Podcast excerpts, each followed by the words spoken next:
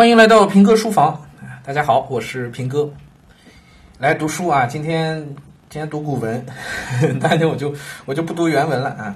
嗯，《史记》里头的这个赵世家，嗯，赵世家，《史记》世家里的一篇啊。故事背景也比较复杂，我也不去多讲它。呃，大概是怎么一回事呢？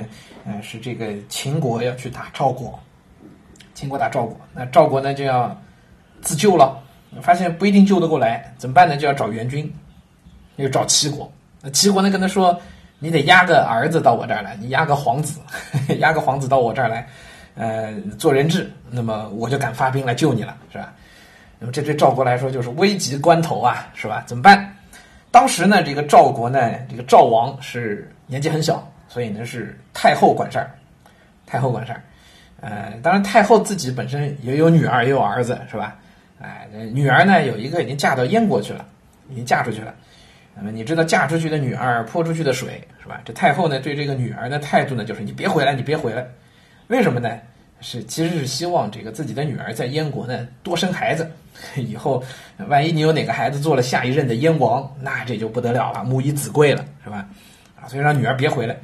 那么这回呢要让他再派一个孩子出去，就到齐国去做人质呢，这太后就不太答应了。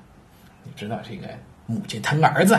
是吧？你出去做人质，这个待遇肯定是不灵光的，所以呢，这太后呢就很舍不得，但太后就放狠话啊！大臣们都说啊，您您就让这儿子去吧，当然不是让赵王了，是让另外一个儿子叫长安君，您就让长安君去吧，对吧？就是他他要不去，齐国援兵不来，咱们这个很可能就亡国了，打不过秦国。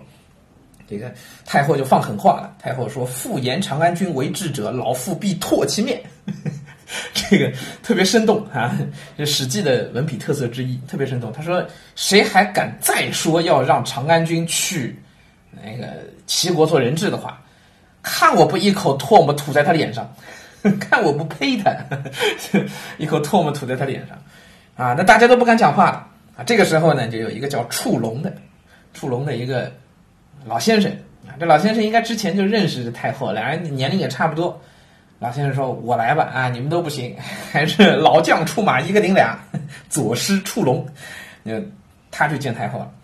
一见太后呢，老爷子怎么说呢？老爷子先跟太后拉家常，拉家常，就完全摆出一个我不是来觐见的态度。他态度是什么呢？就是我是一老头儿，你是一老太，是吧？咱们都来聊聊咱们自家孩子，就摆出一个这样聊教育的一个姿态 进去，先跟他拉家常。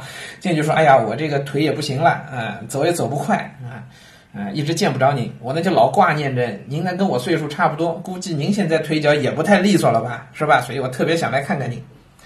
太后呢一听这个话呢，就放下那个警惕心来，就说：“哎，是啊，我现在腿脚也不灵光，我进出呢全靠坐车啊。”啊，接着套近乎啊，呃，老头触龙就跟太后说：“您那吃的还好吧？叫食得勿衰乎？你还吃得下吗？吃的有没有减少？”太后说：“哎呀，我每天就喝点粥吧。”他说：“哎呀，是，哎，触龙就讲啊，说是我现在胃口也不行，但是我逼着自己每天还是得多走多走路，每天走满一万步，每天要走个三四里啊，哎，但没办法嘛，这不是身体现在老了嘛，是吧？”太后说：“哎呀，我我我做不到啊。”好，聊完这个呢，老头老太俩现在已经能能聊上话了，是吧？能说上话了，就已经没有那个防备之心了。好，这个时候，哎，这个左师触龙啊，就出手了。他说：“啊，那个我我呢有一个儿子啊，年纪还很小，十五岁。那我呢现在想为我儿子谋划谋划，谋划个差事啊，不然回头我死了也也没人照管他，是吧？他也没有收入，怎么办呢？那我想着给他谋个差事，让他到宫里头呢给您做个卫士。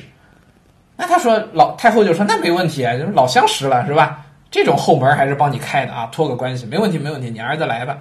啊，那你怎么现在就想着帮你儿子谋划呢？”还讲了说哪天我要填沟壑了，愿即未填沟壑而托之，就想要在我还没有填沟壑，我还没死的时候，啊，尸首还没埋下去的时候，没有填沟壑的时候，就，哎呀，先先先把我儿子先托付出去啊。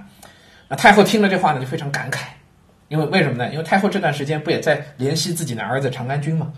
是吧？就有共情了，所以太后就讲说，哎呀，丈夫亦爱怜少子乎？说你这个大丈夫也是特别爱小儿子的嘛。啊，这个触龙呢就回了一句说：“胜于妇人，说比你们女人更爱孩子。我这小儿子哪有不爱太后就笑了，说：“妇人亦甚，说不是的，还是我们比较爱孩子，是吧？爱自己的小儿子。”好，逮着这机会，楚龙就说了：“说我觉得您啊，可能不是不是爱您的儿子，我觉得您可能更爱您女儿。”哎，啊，太后说：“不是，不是，我明明是更爱长安君啊，这重男轻女嘛，是吧？我肯定是更爱长安君，怎么说我更爱女儿呢？”楚龙就讲了说：“您呢，为您这个女儿呢谋划的非常好。”哎，就这里说了一句很有很重要的一句话啊，说父母爱子，则为之计深远，啊，为计深远。什么叫为计深远？就是他说父母真的爱孩子呢，是为这个孩子的长远考虑的，叫为计深远，想得更深，想得更远的。接着他就开始发挥了，他说：“您为您的女儿啊，就谋划的很深远。哎，每次到祭祀的时候。”按说他是咱们这边的人，他是您家的人，咱们这儿祭祀，他应该回来，对吧？他应该从婆家回娘家来。可是呢，您每次都跟他说别回来，别回来，别回来，为什么？是您不想他吗？不是的，是您未计深远，您在为他的长远谋划。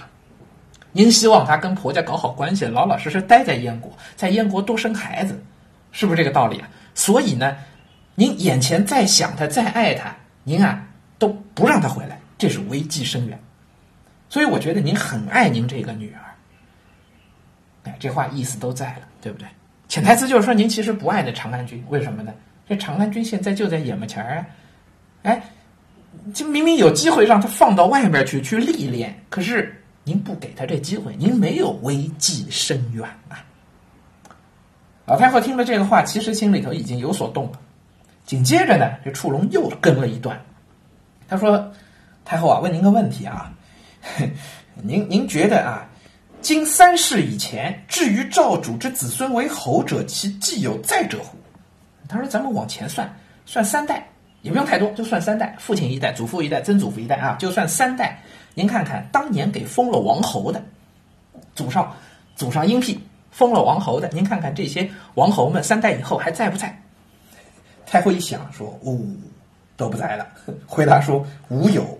”没有，就我们赵国啊，哎，所有那个往上数啊，祖父、曾祖父那几辈儿，凡是被封在各地小小的这个地方上称王的那些人，看看他们现在还有没有能占据那地方的，还能够继续保持那爵位的，有吗？没有啊。楚龙接着问说：“那不说咱们赵国，您就看这其他的诸侯国里头有没有三代啊？就你知道，古时候这皇上儿子都多是吧？大儿子继承王位。”拥有最大的地盘，剩下的儿子呢都封到各地，对吧？啊，大的叫诸侯，小的就称个王，那就封到各地去了。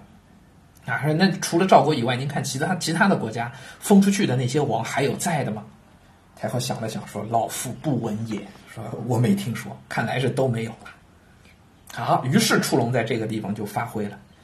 他说：“此其近者祸及其身，远者及其子孙。”其人主之子侯，则不善哉？为尊而无功，奉厚而无劳，而挟重器多也。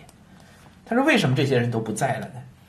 哎，很很简单的道理，不是因为这些人封到地方上去之后都变坏了，不是这样的，是因为啊，他们到了地方上都是王，地位很尊贵，可是他们对国家实际没有功劳，为尊而无功，奉厚而无劳，他们享有很高的待遇，对吧？钱多。可是他们实际上无劳，没有功劳，什么事儿都没干，而挟重器多疑。可是他们却有这么高的位置，拿着国家重器，所以他们是众矢之的啊！哎，我觉得这个道理讲的非常透彻啊！就为什么中国人老说富不过三代？哎，这话其实也是指的富贵不过三代，对不对？为什么富贵不过三代？因为你富贵了，你就会有一个，你就是个靶子，你是很大一个目标。所有人的眼光都聚焦在你身上，可是那个享有富贵的人，第一代开创者没问题，他有这个能力控得住局面。到了第二代可能好一点，还有余威；到第三代控不住了，无功无劳，对吧？且不要说功劳，他连那个能力都没有，他没有历练过啊。养在深宫之中，长于妇人之手，他没有这个能耐，所以完蛋。三代以后，他一定保不住那个位子。不是别人对他服不服，换谁对他都不服，因为他无功无劳无能力。所以触龙接着就跟他讲说：“哎，一旦山林崩，长安君何以自托于赵啊？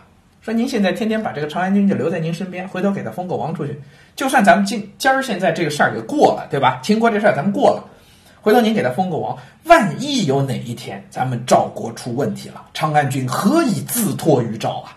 他怎么还保得住他的位子啊？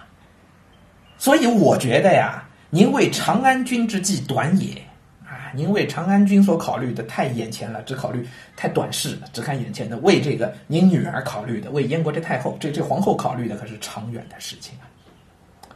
这番话讲的，那太后哦，明白过来了。我不知道大家听完之后有没有哦一下明白过来啊？这其实是一个违背常情的一个事儿。对吧？人之常情嘛，都是希望孩子留在身边，啊，都是希望自己为孩子做一些眼前的谋划，什么事儿我都替你准备到位，对不对？啊，但是真正为孩子好，倒不是说一定非把孩子放出去不可啊，不是这个意思，而是你真正为孩子好，就得为孩子为为计深远，为他的长远去谋划。当你脑子里始终有这根弦儿的时候，眼前的很多事儿该不该做，你自己就会有一个判断了。平哥书房，反正就跟大家一边读书一边分享，嗯，别的我也不多说了啊，希望对大家能够有点帮助，能够呃引发一些大家在孩子教育问题上的自己的思考和启发。